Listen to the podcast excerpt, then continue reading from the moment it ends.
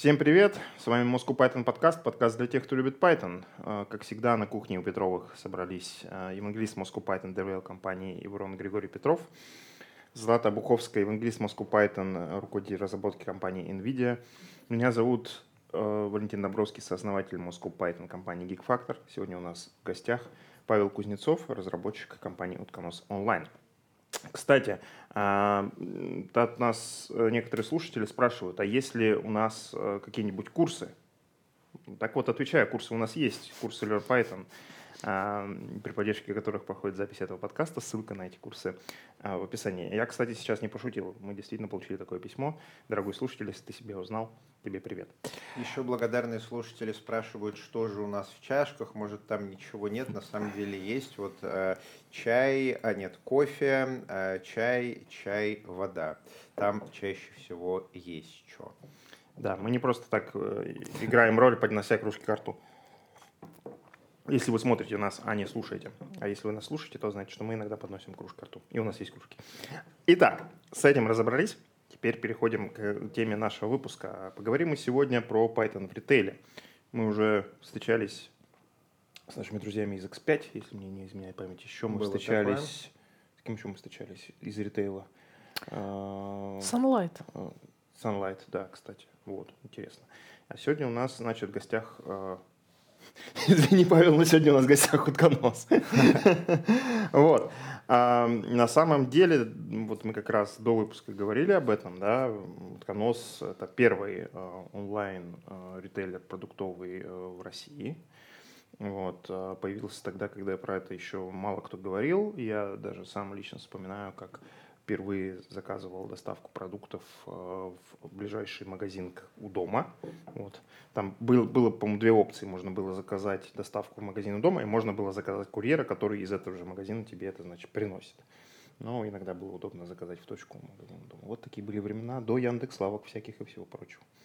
Да, это удивительно на самом деле, потому что так много выросло всяких Яндекс Лавок. Да, вот.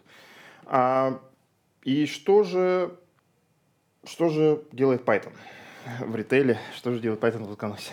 Питон в утконосе. Да, изначально там был PHP, он вроде как справлялся, вот, но как раз начали появляться всякие лавки и прочие конкуренты. Угу. Вот, и утконосу пришлось как-то адаптироваться. Угу. А, значит, в компании начали распиливать этот PHP на микросервисы. Угу. Вот.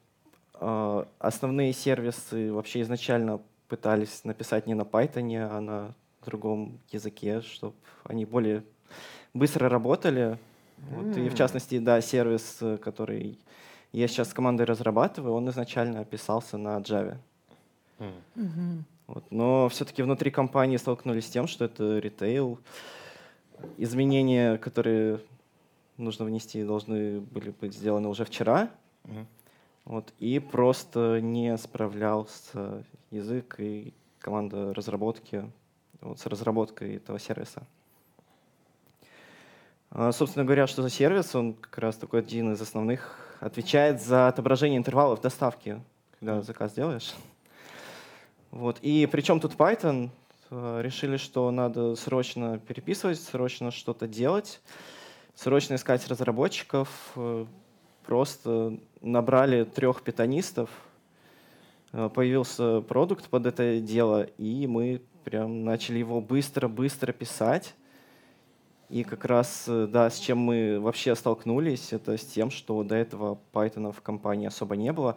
Там был Data Science, но именно в части разработки там вообще не было ничего такого, никаких стандартов, никаких best practice внутри компании не было, поэтому пришлось чем-то вдохновляться. А давно это все случилось? Это случилось около трех лет назад как mm-hmm. раз. Вот, а я в то время работал еще в Питере на предыдущей работе, и так получилось, что у нас э, коллега был оргом метапов Питер Пай, и поэтому мы как друзья, коллеги, все ходили на эти метапы, и я прям просвещался, смотрел, что оказывается оттуда можно взять очень много всяких классных идей, посмотреть, как делать хорошо, как делать плохо, вот, и вообще в целом, да, как-то сократить время при выборе инструментов и подходов. Угу. Ну, давай же поговорим, как в вашей компании это случилось, что вы принесли. Да, поговорим. Вообще, первое, с чего надо было начать, поскольку надо было пилить быстро, мы, конечно же, взяли Django. Вот. э, С чего стоило начать, это вообще продумать, как э, обустроить проект. Мы э, начали искать какие-то шаблоны, и тут я вспомнил, что есть классный Django шаблон же со всеми настройками, со всеми штуками для дебага. Вот, мы взяли Мгм. как раз э, от VMake сервис э, Django template, вот, и уже начали его модифицировать под себя. Соболев молодец. Да. Очень хороший темплейт. Ну, кстати, Блиц вопрос. А К Никите нашему, а, Свет Соболеву, а, есть а, много претензий о том, что а, штуки, которые он делает, а, вот VMake Services Java Template, VMake Services Linter и так далее, они сложные. И обычному разработчику этим пользоваться сложно. То есть они очень хорошо подходят для разработчика уровня Никиты, но не для массового использования. Вот когда вы взяли темплейт от э, VMake Services, вот какое было впечатление? Вот правду говорят, что это настолько сложно использовать или нормалек?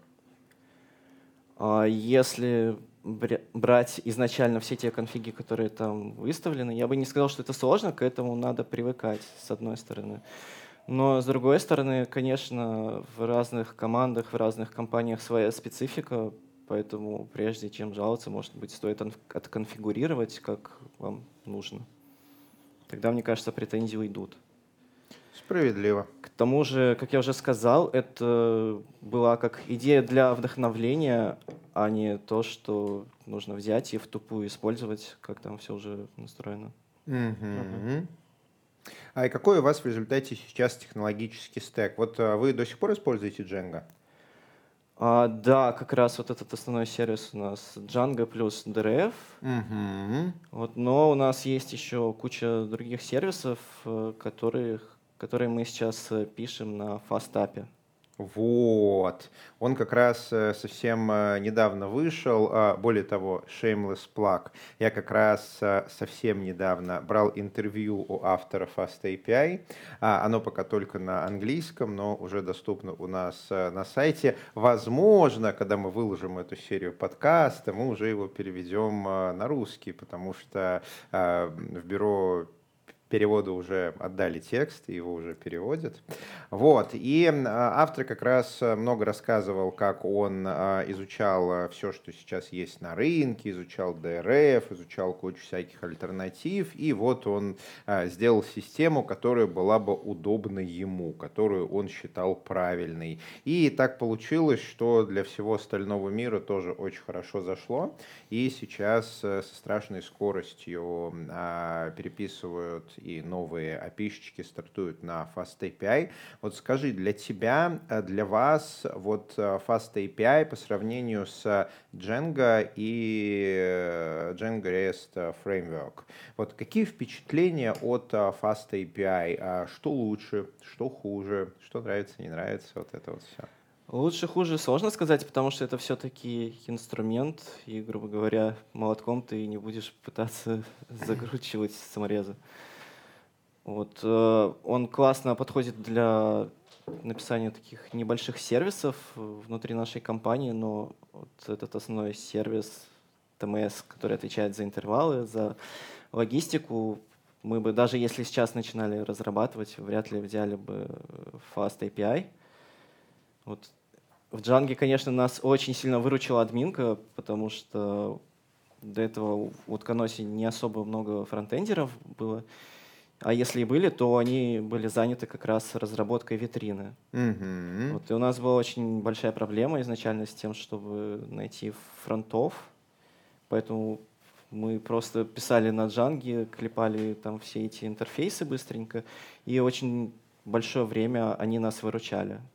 А вы вот, кстати, когда клепали а, интерфейсы, вы использовали какое-то выделение фронтенда, там отдельный React, Vue, или у вас были вот обычные, простенькие а, сервер-сайт, HTML-ные шаблончики дженговские?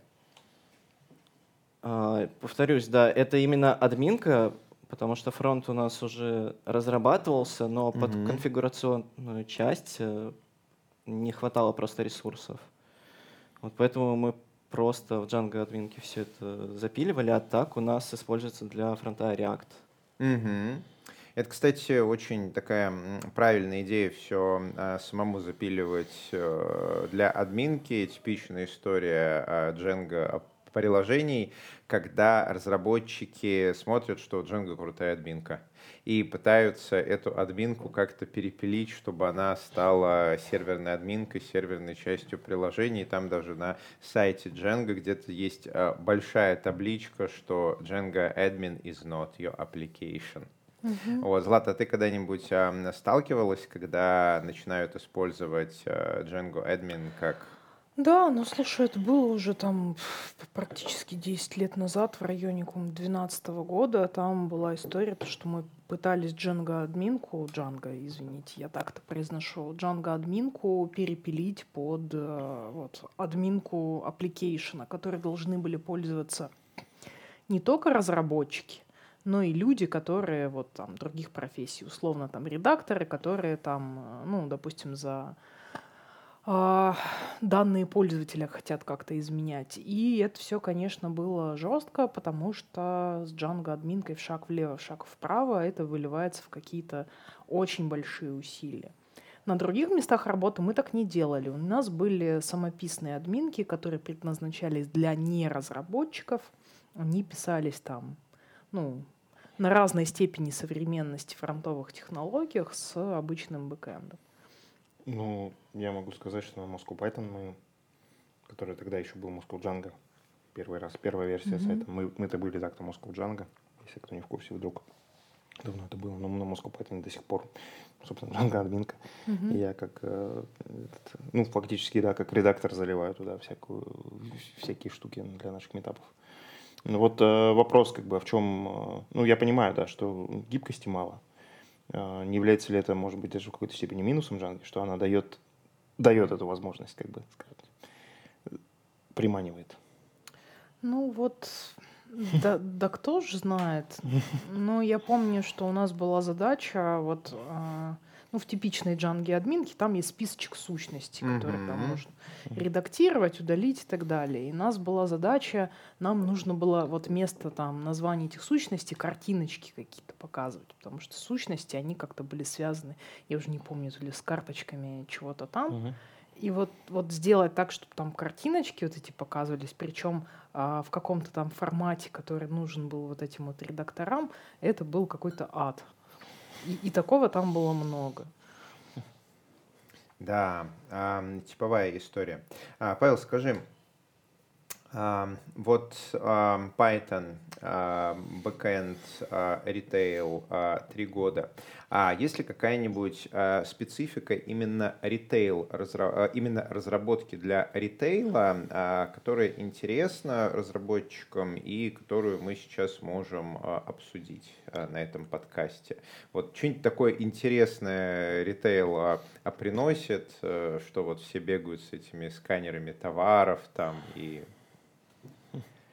А, на самом деле, я бы не сказал, что тут суть именно в ритейле, тут суть именно в скорости как раз этих изменений, которые требуется вносить. Вот, и, конечно, что мне нравится в ритейле, изначально я искал что-то связанное с гисами, с координатами. Вот, поскольку мы доставкой занимаемся, там очень много всяких таких сущностей, и довольно тяжело было спроектировать, чтобы все это хорошо работало. Но опять же, повторюсь, тут скорее не Python, а тут скорее именно разработка. Мгм. Вот, и опять, э, возвращаясь э, к тому, э, чем мы вдохновлялись, возникла задача как раз как-то все эти сущности объединить, проблемы STI, MTI, Мгм. в базах. И тут я наткнулся на выступление Олега Чуркина из Киви. Он рассказывал как раз про то, как они решили эту проблему. Это вот вторая штука, которую мы себе внесли. Мгм. То есть взять э, Pydantic, э, взять э, JSON field, вот, сделать как раз там пару доработок и использовать просто одну таблицу. Мгм. Да, если первое, для чего мы делаем конфы, это чтобы про поговорить, то а, второе — это делиться кейсами. Мы сделали вот так, и оно заработало, не взорвалось. Мы молодцы. Вы можете попробовать повторить на свой страх и риск. Да, на самом деле классная штука, спасибо большое. Вот. И, наверное, сразу расскажу про третью штуку, без которой мы жить не можем. Это я услышал еще на Питер Пай, как раз э, мой коллега да, с прошлой работы и рассказывал. Он подсмотрел это у фронтендеров, э, снапшот тестирования. Это та штука, которую мы используем для тестирования API, то есть просто делается снимок, и прям у тебя тест состоит из пары строчек кода. Мгм. Очень сильно нас выручает, поскольку у нас сервис э, получился дико конфигурируемым из-за того, что надо вносить кучу изменений. Вот. И мы тес- э, нам приходится еще и тестировать данные.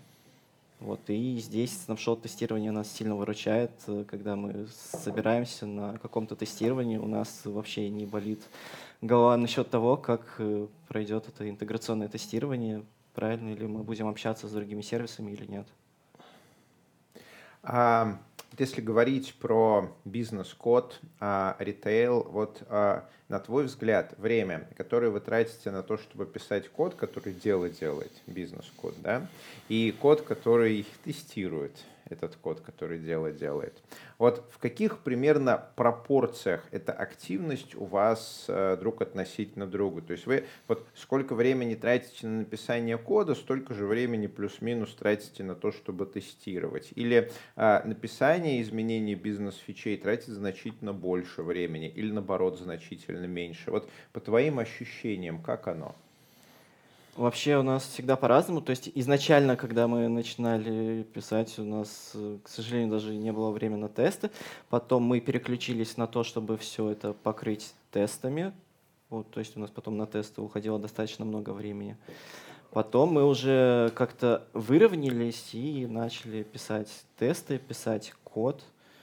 Вот. Но все-таки на написание тестов у нас как-то значительно меньше времени уходило, потому что мы как раз использовали всякие такие вспомогательные инструменты, которые подсмотрели на метапах, просто посмотрели там, у других разработчиков, еще где-то вычитали. Вот в целом, да, у нас не особо много времени уходит на то, чтобы мы писали тесты, скорее больше на а, продумывание э, всех этих бизнес-фичей, как это сделать. Справедливо. То есть, да, даже не столько много времени мы тратим на то, чтобы закодить все это, как на то, чтобы как-то согласовать, понять, как это лучше сделать. А, смотри, три года а, часто называют а, таким а, первым знаковым а, моментом в разработке, когда накапливается достаточный объем кода, и разработчики начинают ощущать, что поддерживать этот код, вносить в него изменения становится сложновато. То есть, когда вы три года назад начали делать какие-то версии, у нас у вас были тысячи строк кода, ну, потом их стали десятки тысяч, потом добавились тесты, стало много разных бизнес-задач. Сейчас, я думаю, у вас уже сильно больше 100 тысяч строк кода. А, да, но на самом деле, когда мы начинали разрабатывать, мы уже про это думали, поэтому Мгм. искали, что взять, э, может быть, э, какие-то линтеры, как-то это документировать. Вот. Ну, да, я уже говорил, что мы там вдохновились шаблоном, потом подсмотрели, еще взяли кучу всяких линтеров, чтобы проще было писать, было все как-то Мгм. структурировано, систематизировано в компании. Вот. И как раз сейчас у нас начали появляться другие питонисты-разработчики, и мы столкнулись с тем, что увидели, что они пишут не так, как мы.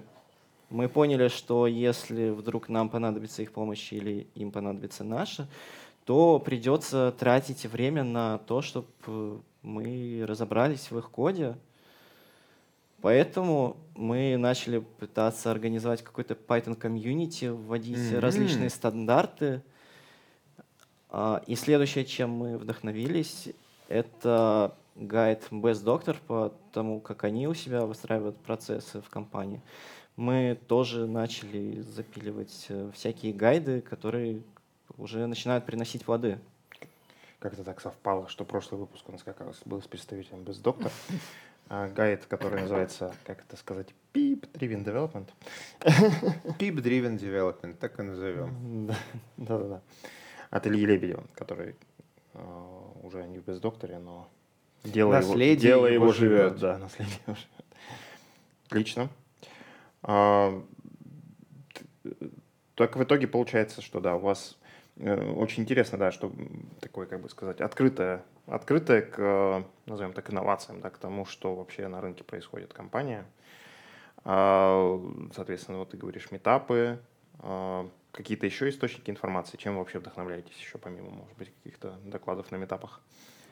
А, помимо докладов на метапах, да, на самом деле просто вообще ищем, смотрим, кто что пишет, кто что использует, а потом еще смотрим, что в чатиках пишут, в Телеграме куча питанистских чатиков есть. Ну да. Так, Вот. MacBook или, или не MacBook? Вот, вот вопрос. Да. Привет. А, и еще, да, насчет э, как раз э, Python комьюнити сейчас пытаемся выстроить э, вот это общение внутри компании, чтобы разработчики могли делиться тем, что они нового узнали, что они нашли, и чтобы вот эти инновации как раз вносить в компанию, вносить в наши продукты. А насколько вообще большое, так сказать, сообщество вну- внутри компании? Сколько питанистов у вас? А, на самом деле довольно сложно сказать. У нас очень много дата-сатанистов. Вот. Но ме- меньше Python разработчиков. э, И сейчас как раз, да, мы занимаемся вот этим развитием Python комьюнити, чтобы мы могли набирать смело новых питанистов, чтобы у них был легче порог входа. Вот пока у нас есть как раз наша команда разработки из питанистов и еще другая команда, которая занимается внутренними сервисами. Мгм. Вот и как раз, да, повторю, сейчас мы в- прям активно пилим все эти гайды, инструменты, которые у нас будут использоваться внутри компании, которые уже используются. И как раз, э, может быть, я даже хотел бы у вас спросить, как лучше выстроить это Python комьюнити, как привлечь питанистов. Может быть, вы поделитесь, а мы как раз э, и попробуем все это реализовать. Изи.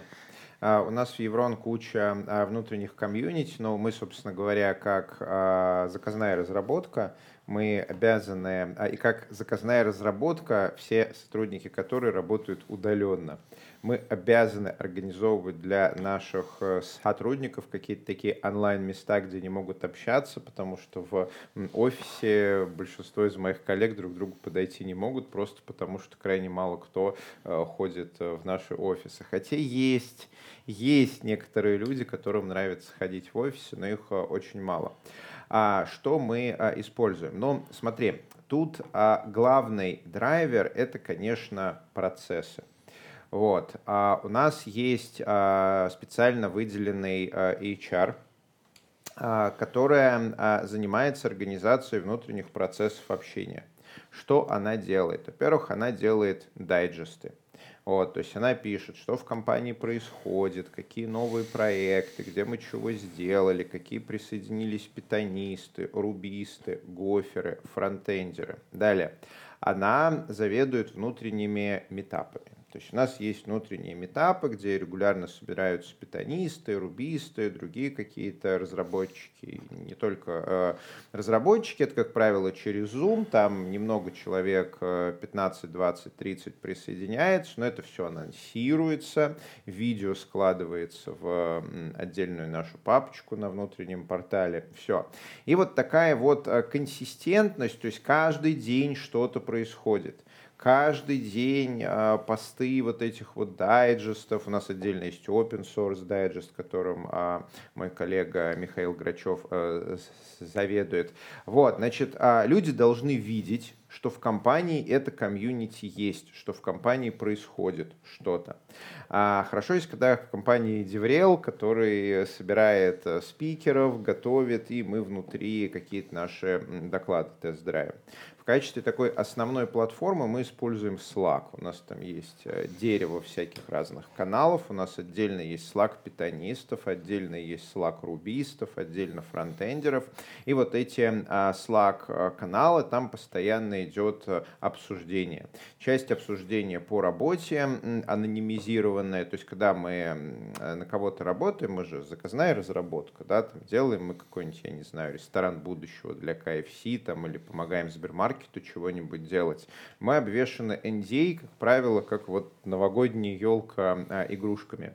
И наш питанист или рубист, он а, не может просто так кого-то э, спросить из коллег, потому что это будет нарушение NDA. Вот что мы делаем? У нас есть иерархия каналов, то есть если, к примеру, на клиента работает много наших питанистов или рубистов, у них есть Slack-канал на них, вот, где они могут э, это обсуждать как есть. Далее, если они там вопрос не нашли, у нас есть возможность этот вопрос анонимизировать, то есть выкинуть приватную информацию, перенести в общий канал. И там уже на него набрасываются все наши питанисты или рубисты, обсуждают, дают советы и так далее. Вот это такие два-три, на мой взгляд, важных механизма, которые драйвят наше внутреннее комьюнити. Первое – это э, ежедневные, еженедельные дайджесты, ежемесячные, там у нас много разных дайджестов, которые вот как пульс, они позволяют информации расходиться по а, компании. А, Slack-каналы, как места, где люди общаются друг с другом, и внутренние метапы, которые дают повод для обсуждения. Гриш, э, смотри, тут, мне кажется, еще есть история про целеполагание. Ну, то есть процесс это хорошо, цель тоже важно. У вас, как у компании, которой, перед которой стоит задача постоянно нанимать какое-то количество людей, чтобы там масштабироваться и так далее, у вас сверху есть инициатива, давайте развивать там сильное питон комьюнити, да, чтобы там... Ну и компания, да. я извиняюсь, что перебиваю, компания mm. все-таки основана, так сказать, разработчиками для разработчиков. Все так. Да, чтобы быть э, конкурентоспособнее на рынке. Тут про то, что говорит Павел, это то, что они внутри а, хотят построить процесс. То есть не то, чтобы у них сверху есть на это заказ. А можно легко найти сверху заказ. Я обычно предлагаю вот, идти да. к кому? кому? HR. Ну, ну HR да, это да. общий термин, да, на самом деле есть HR, который внутренний, есть а, рекрутинг, который внешний, да, но обычно их всех называют HR-департамент угу. или отдел кадров. Кадровики еще скажу. Да, а как это все называлось во времена моей молодости в СССР, я пожилой. А, так вот, а к этим мальчикам и девочкам рекомендуется идти с а, словами, что мы знаем, как вам помочь вам улучшить наш так, внутренний бренд. Именно, именно. Так. Смотри, Павел, просто построение внешнего комьюнити, как вот мы тут строим, это не то же самое, что построение mm-hmm. комьюнити внутри компании. Внутри компании тебе нужно найти людей от бизнеса, которые у тебя это купят и поддержат. Ну, mm-hmm. То есть это сначала, кажется, мы много раз так пытались сделать. Мы вот собрались разработчики, мы как бы классные, хотим еще класснее, будем это все организовывать. А, ну, как бы ты сейчас у тебя есть время это организовывать, а потом тебе завалит задачами и не mm-hmm. будет. На самом деле это касается и внутреннего, и внешнего комьюнити. Да, должен быть человек, который хотя бы часть своей зарплаты получает за то, что он этот процесс поддерживает. Тут важна регулярность этого процесса. Я полностью присоединяюсь к тому, что сказал, но еще раз повторю, да, это касается любого комьюнити, да, то есть наш внешний комьюнити тоже существует. Ну, скромно скажу, благодаря инициативе отдельных персонажей. А, согласен со всеми. А, за разработчиками также можно идти в Geek Я не мог не сказать эту, эту фразу, иначе меня бы а, моя коллега просто не поняла. А, ну и если дополнить, э, в принципе, вопросами взаимодействия с внешним комьюнити, да, то есть вот, предположим, нарисуем такую идеальную картину мира, внутри у вас все сложилось, да, есть внешний комьюнити, но, собственно, ты сейчас этим и занимаешься, да, ты пришел к нам в гости, мы с тобой обсуждаем, что у вас происходит в Утконосе, наверное, какие-то разработчики посмотрят, заинтересуются, пойдут на сайт, почитают еще что-нибудь. А, я думаю, полезно, в принципе, давать информацию во внешний мир, там, а, у вас, кстати, Хабр есть? Как раз, э, да, сейчас мы начали активно этим заниматься ага. и развивать да. Начали писать э, статьи на Хабре о том, Мгм. что мы делаем. Кстати, у нас вообще очень классный тимбилдинг. Мгм. Вот. Но я рассказываю именно про Python, но если смотреть в целом внутри компании, то, конечно, у нас разработчики в кибертурнирах различных участвуют. Мгм. Еще у нас э, куча всяких интересных мероприятий есть. Вот. Ну, Но- в общем, да, есть, есть каналы, есть возможности Да. доносить, так сказать, о том, что у вас происходит как с точки зрения профессиональной, так и с точки зрения просто жизни в компании, это понятно. А, Ты к нам пришел в подкаст, прекрасно. У нас также, надеюсь, мы таки возобновим, наконец, метапы. Я думаю, что этот выпуск мы выложим до того, как состоится наш следующий метап а, 23 декабря департа- э, совместно с Департаментом информационных технологий города Москвы мы проводим метап в павильоне «Умный город». А, Можно подавать заявки на доклады на наши метапы, можно подавать заявки на доклады на конференциях. Конечно, Москву Python сейчас немножко такая под вопросом находится, но ничего, мы этот вопрос как-то порешаем. Вот, тут, в принципе, наверное, ничего такого прям супер, супер нового я не скажу. Вот. Да. В общем, а, главное это а, сделать а, консистентный внутренний информационный ресурс, чтобы люди видели, что это постоянно происходит, чтобы они запомнили. Как нейрофизиолог могу а, напомнить, что запоминание — это месяцы long-term potentiation, это условно месяца три. На самом деле, конечно, 10 лет, но будем считать, что месяца три. Вот, то есть это должно проходить все вот там каждый день или каждые несколько дней в каком-нибудь новостном канале на протяжении месяцев. Люди должны привыкать, что оно происходит, оно должно стать частью картины мира этих а, людей. А дальше они начнут присоединяться, если они видят, что в этом достаточно ценности. То есть им надо продавать участие во внутреннем сообществе. Вот, кстати, да, я столкнулся как раз с тем, что оказалось внутри компании довольно большой спрос на это. И не только среди питанистов, а также среди людей, которые хотели бы стать питанистами. Потому что утконос — это не только разработчики, там и куча э, всяких других специальностей. Логисты есть, люди, которые на складе работают, и им тоже интересно было бы окунуться в Python, попробовать стать разработчиками. Особенно как людям, которые уже хорошо знают процессы компании. Ну, это, кстати, интересно, да, это то, что называется как-то кроссфункциональный рост. Мы вот тут вспоминали а, нашу хорошую подругу Сашу Куликову, которая из HR перешла в QA, и как раз-таки на конференции ай- э, HR в IT рассказывала про вот этот опыт для тех, кто там, заинтересован программами развития, так сказать, кросс- кроссфункционального роста в компании. И я знаю, что да, есть компании, которые видят вот, вот людей, как ты ну, упоминаешь, да, там, не знаю, курьеров, работников колл-центра и так далее, как некий такой возможный источник кадров для компании. Но для этого кажется, что надо выстраивать уже не просто внутреннее комьюнити, а такую внутреннюю систему обучения, а, систему каких-то стажировок, то есть насколько компания, в принципе, готова работать там, с начинающими специалистами, да, с жуниорами, потому что вот, вот это, мне кажется, важно. Потому что если просто человек пошел где-то научился, ну, к на курсах Learn Python, он, конечно, молодец, но что ему дальше делать внутри компании, да, как бы куда он, куда он пойдет? Это хороший вопрос. Э, Кстати, о внутренних комьюнити некоторые компании, также вот я знаю, Григорий а, Петров с удовольствием ходит на метапы внутренних сообществ э, в ряде, в ряде Мгм. компаний наших друзей, так что если у вас будет возможность что-то организовать, то можете приглашать, к примеру, Ну, Григория да, и, и- а- и других специалистов. Это тоже интересная возможность, и мне кажется, это тоже так мотивирует людей. э, Все так. А Для нас это социальная валюта, сильные социальные доказательства, возможность практиковать э, скиллы, возможность решить какие-то свои задачи. Мне как э, Деврелу э, важно не только постоянно тренироваться, выступать, но и постоянно поддерживать отношения с максимальным количеством сообществ. Вот. И а, да, это абсолютно viable, когда ты пишешь мне, ты пишешь Валентину, ты пишешь Злате, ты пишешь руководителям а, а, сообщества, как он называется, Data, а, Open, Open Data, Data Science. Science. Вот, ты пишешь рубистам, ты пишешь фронтендерам, что привет-привет, мы тут вот в Каносе делаем внутренний метап, и вот собираемся собраться человек 50, хочет ли из вашего сообщества кто-нибудь выступить? И лидеры сообщества, они идут по своей толстой записной книжке в Телеграме, вот, э, спикером каким-нибудь или сами и спрашивают, что вот тут наши друзья из Утконос, они молодцы, они организуют, хочешь выступить? И очень часто люди хотят э, обкатать, например, какие-то крутые доклады. Вот у меня есть э, доклад, который еще пока не читал ни на одной большой конференции, он про нейрофизиологию сложности кода. Он мне очень нравится.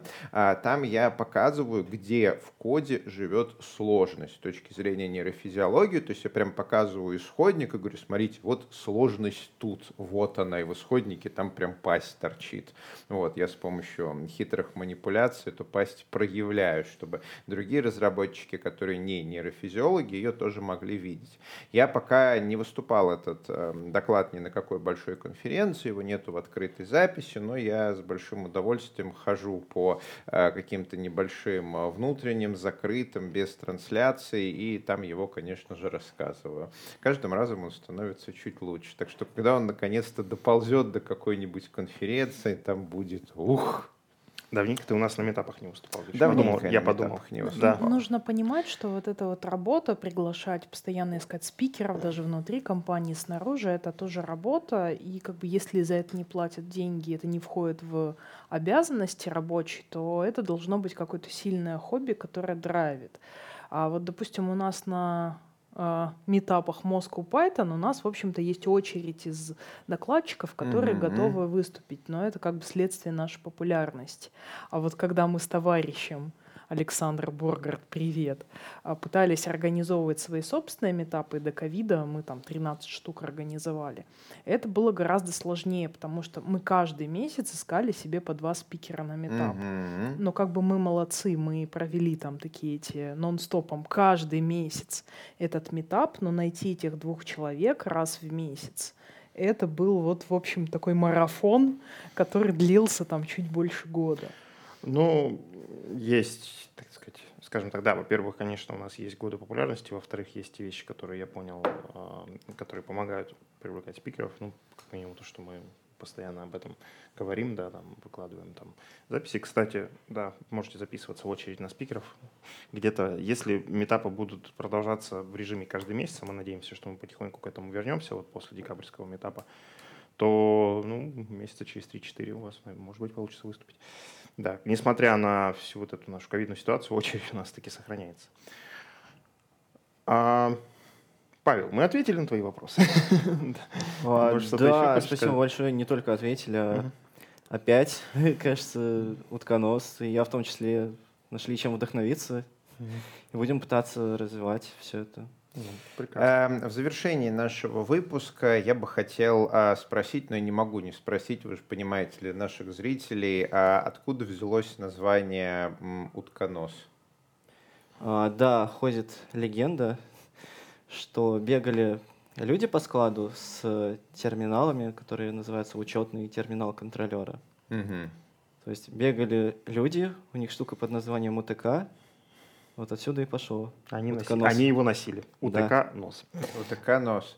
А, вы знаете, что у, а, так сказать, система а, управления зависимостями Python, вообще вот у а, инфраструктуры управления зависимостями Python есть логотип официальный. Дай-ка догадаюсь. знаете. Так вот, на этом логотипе изображен утконос. А на этой радостной ноте я предлагаю завершить. Да, действительно, на этой радостной ноте можем завершить. А, мы были рады, Павел, вдохновить тебя. Спасибо тебе, что пришел и рассказал нам, как у вас а, что устроено. Как я и говорю, будем рады видеть тебя и твоих коллег на наших метапах, а, вообще разных мероприятиях. Надеюсь, что и вы, друзья, вдохновились чем-то, и вам было интересно узнать также о том, как, какая еще одна ритейл-компания как, и как использует Python у себя. Вообще, коллеги, мы призываем... А, это достаточно интересно, на самом деле, да, вот в прошлый раз у нас даже был а, Python на заводах, да, вот это, такую тему. О, это, да, прекрасно. Да, прекрасно. Мы, мы были бы очень рады, да, если бы вот вот вы вдруг работаете где-то в очень интересной компании, вот, в которой очень интересно используется Python, это было бы очень хорошо, если бы вы нам написали, мы бы вас также пригласили сюда поговорить. А, спасибо всем большое. С вами на кухне у Петровых э, собрались Григорий Петров, доверял компании Еврон, евангелист Moscow Python, Злата Буховская, руководитель разработки NVIDIA, евангелист Moscow Python. Я сооснователь Moscow Python и компании Geek Factor Валентин Добровский. С нами был Павел Кузнецов, разработчик Утконос онлайн. Все это при поддержке курсов Python конференции Moscow Python Conf. Ссылочки, как всегда, в описании. Ставьте лайки, пишите комментарии, подписывайтесь на наш канал. Здесь говорят про Python.